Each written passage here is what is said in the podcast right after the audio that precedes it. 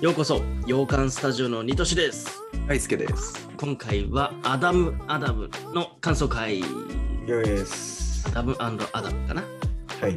ジ・アダムプロジェクトっていうね、うん。えっ、とこれは、ね、つい最近3月11日でネットフリックスの方でね配信された映画になりますねうん。はい、2022年、えー制作の106分というね、非常にミニマムな映画になってまして、まあね、ちょっとツイッターの方でもなんかちょっと話題になってる感じで、えうんネットフリックスの中でも結構トレンド入りとかしてたんでね、僕らも見てみましたっていう感じですね。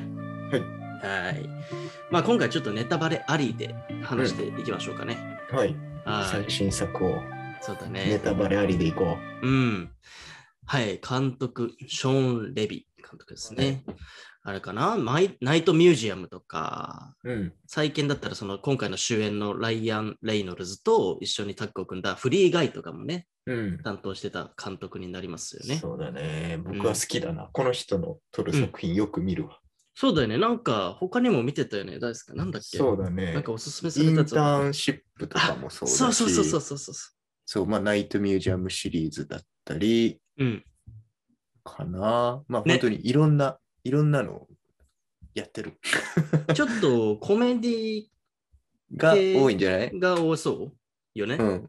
ね。と思うよ。うん。でそねして、うんうん。さらにデッドプールの3作目の監督としてもあ噂されてますから、あ、そうなんだ。うんそれは嬉しいね。またあるんじゃないかと。はいはいはい。うんこのコンビすごいいいもんね、今、レイノルズとの。いいよね、フうリー以外で。んなんかヒットをね、爆裂ヒットを飛ばしてるので、楽しみですね、それは。うんはい。はいはいはいで、まあ、ネタバレありって感じなんなんだけど、簡単にあらすじみたいなところですかね、まずは。はいえーっと、なんだ、これは科学技術が発達した2050年が舞台なんだよね、まずは。うんで、なんかその戦闘機パイレット、パイロットの主人公、アダムっていうね、主人公が、なんかあることをきっかけに、なんかタイムトラベル技術の発明をなんか阻止しないといけないと。うんううん。で、未来の世界を救うっていう、なんかこう、ミッションを挑むことになってるわけなんですよね、この主人公は。いうんはいで、そこでまあいろいろあって、過去に戻ったアダムは、なんと12歳の自分と出会うんだよね。んうんっだからまあ、アダムアダムみたいな。ていうことそだうねね。で、大人と少年の2人のアダムは、なんかなんか時空を超えた冒険を繰り広げて、なんか次第にこう絆を深み合っていきながら、まあ、果たして世界を救えるのかっていう映画だったね。うんうんうんうん、大人アダムがライアン・レイノルズってことだね。そういうことになりますね。あうあ、んいいですね。なんかさ、タイムトラベルものって普通さ、過去の自分に会っちゃいけないっていうのがさ、なんかあったりするじゃん。過去のよ映く画あとるよね。よくあるじゃん。ゴリゴリ無無視してくれるってい すう。ぐ自己紹 介する。そうそう僕はアダムだっ つって。君だ。そう。それが、 なんか俺の中ではこう、新しいなって思っちゃったんだよね。まあ、そうだね。うん。そういうなんか細かい、うんえ、これダメじゃねっていうのは無視してみた方がいいかもね。そうそうそう。そういうの気にする人だったら、ちょっとなんか、慣れちゃうところがあるかもしれないけど、まあ、一エンターテインメントとしてそ、う新しいジャンルとしてね、楽しんでいくのがいいんじゃないかなって感じだよ楽しね。む映画ですから、これ。ね。うんどうでしたかこれ、もう率直なあれとして。かっこいいよね。そう、俺もまずそれ、アクションとか、ほんとしっかりしてんのよ。ねまあ、ネットフリックスオリジナルで、うんまあ、こういう、まあ、キャスティングも監督も豪華で、はいはい予はいは算い。もすごいかかってますから、うんなどの作品でも。特にこれもね、えー配信前から注目されてて、うんうんうん。ね。予告とかも見てたけど、かっこいいなっていうのと、まあ、あとは、すごいよね。うなんか、ん。うん。いろんなヒーローが出てきてる感じなんで、他の映画から。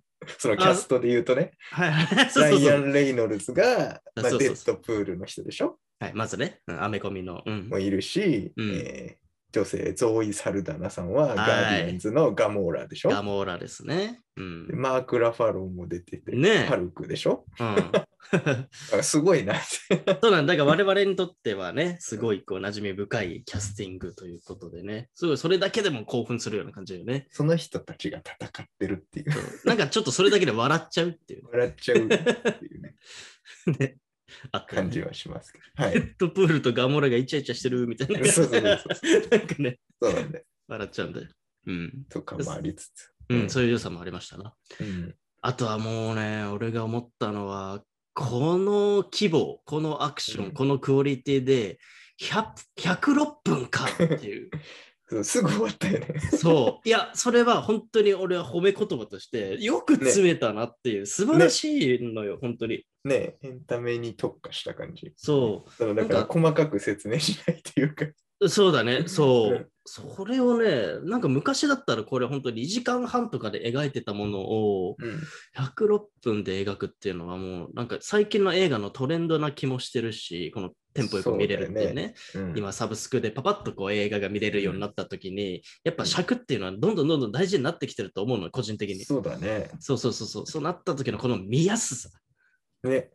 素晴らしい。素晴ら しい。本当に素晴らしい。 素晴らしいよ。うん、だからね、気軽に見れたし、うん。あの見て損ないというか、ちゃんと面白かったしって感じだったそうね。ね。ね、うん。よかったわ、これは。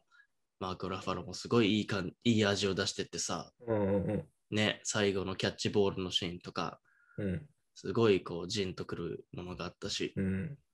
なんかちゃんとアクション以外ねを構成もしっかりしててっていうね。泣けるシーンみたいなあね。そうそうそうそうそう。うん。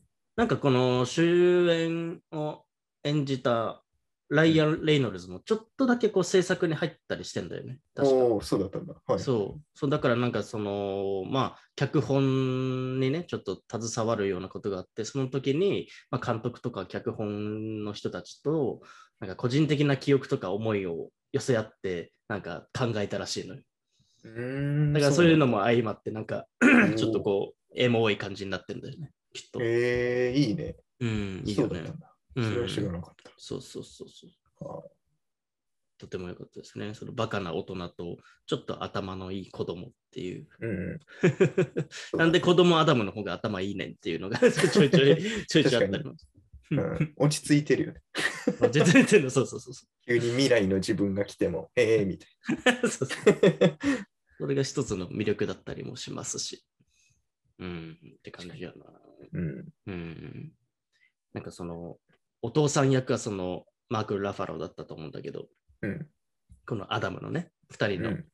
お父さんっていうのがそうマーク・ラファローだったんだけどその最後の名言が俺結構刺さっておうなんかああ名言じゃんと思ったんだけど、はいまあネタバレあるだから言っちゃうと、まあ、このお父さんってその未来ではもうとっくに死んでるんだよね、うんうんううんん、アダム大人アダムはもうあもうにからしたらもうとうの昔に死んじゃってるとうんでだから12歳のこのアダムのが生きてる時代にももう死んじゃってんだよな確かうんうんそう12歳のアダムにとってももうお父さんはいない世界になってるんだけどなんかこう最後の最後で2人のアダムがお父さんに言おうとするんだよそのお父さんに起こる未来のことをお父さおん実はちょっと言って言っておきたいことがあるんだってはいはい。実はあなた死ぬんだよっていうのを言おうとするんだけどお父さんは言わなくていい大体お前らの行動でわかるよみたいな、 うーそうこと言っててうん。なるほどねと。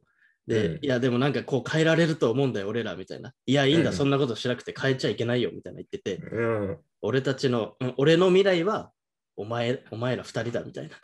うん。いいこと言うみ たいな。私の未来はお前なんだよみたいな。うん。なるほどなぁ と。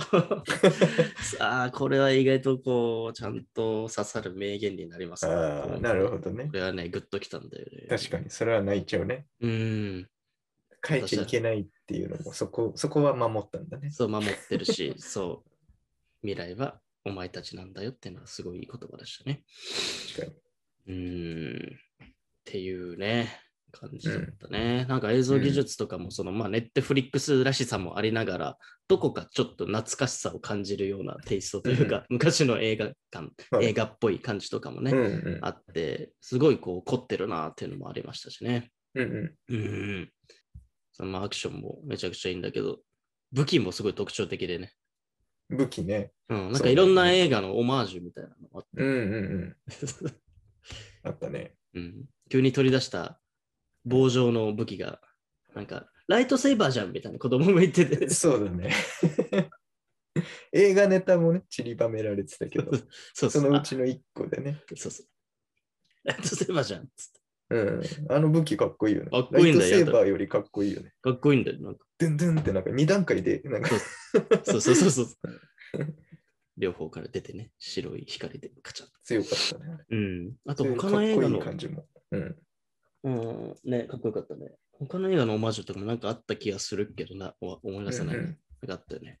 そうだね。うまあなんか、未来から来るみたいな設定に対してとか、うん。まあ、ターミネーター的あなまあ確かにねう、んそもそもがそうだね。なんかそういう話とかも出てきたりね、はいはいはい。あったかなっていう。